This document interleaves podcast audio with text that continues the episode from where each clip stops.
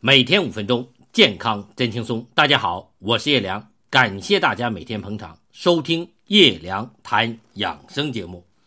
今天我再给大家读一篇文章，文章的主人翁是位年过百岁的老人，我们来听听他的故事吧。一九九四年，钱钟书住进医院，缠绵病榻，全靠杨绛一人虚心照料。不久，女儿钱院。也病中住院，与钱钟书相隔大半个北京城。当时八十多岁的杨绛来回奔波，辛苦异常。钱钟书已病到不能进食，只能靠鼻饲。医院提供的云浆不时一吃，杨绛就亲自来做，做各种鸡鱼蔬菜泥，炖各种汤。鸡胸肉要剔得一根筋没有，鱼肉。一根小刺都不能有。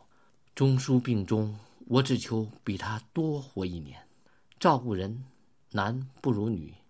我尽力保养自己，征求夫在先，妻在后。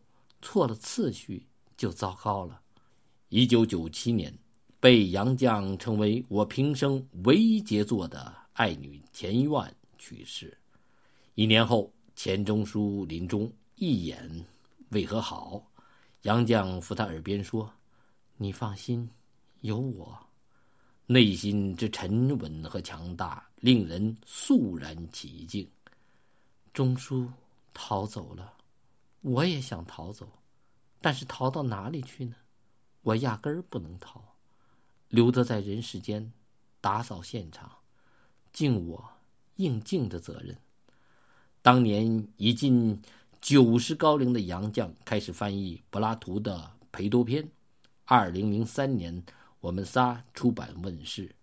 这本书写尽了她对丈夫和女儿最深切绵长的怀念，感动了无数中国人。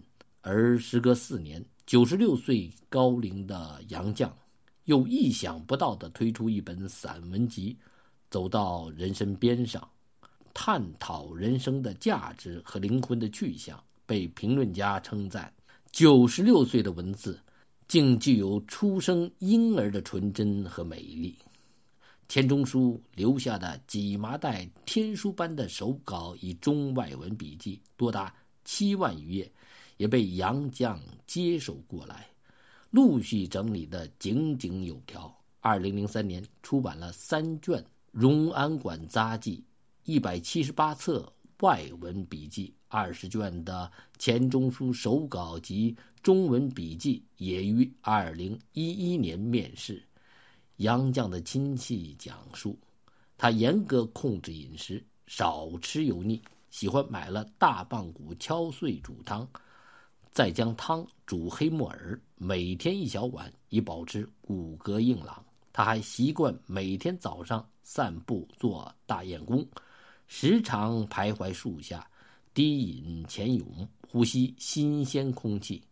高龄后改为每天在家里慢走七千步，直到现在还能弯腰，手碰到地面，腿脚也很灵活。当然，更多的秘诀来自内心的安宁与淡泊。杨绛有篇散文，名为《隐身衣》，文中直抒他和钱钟书最想要的仙家法宝，莫过于隐身衣。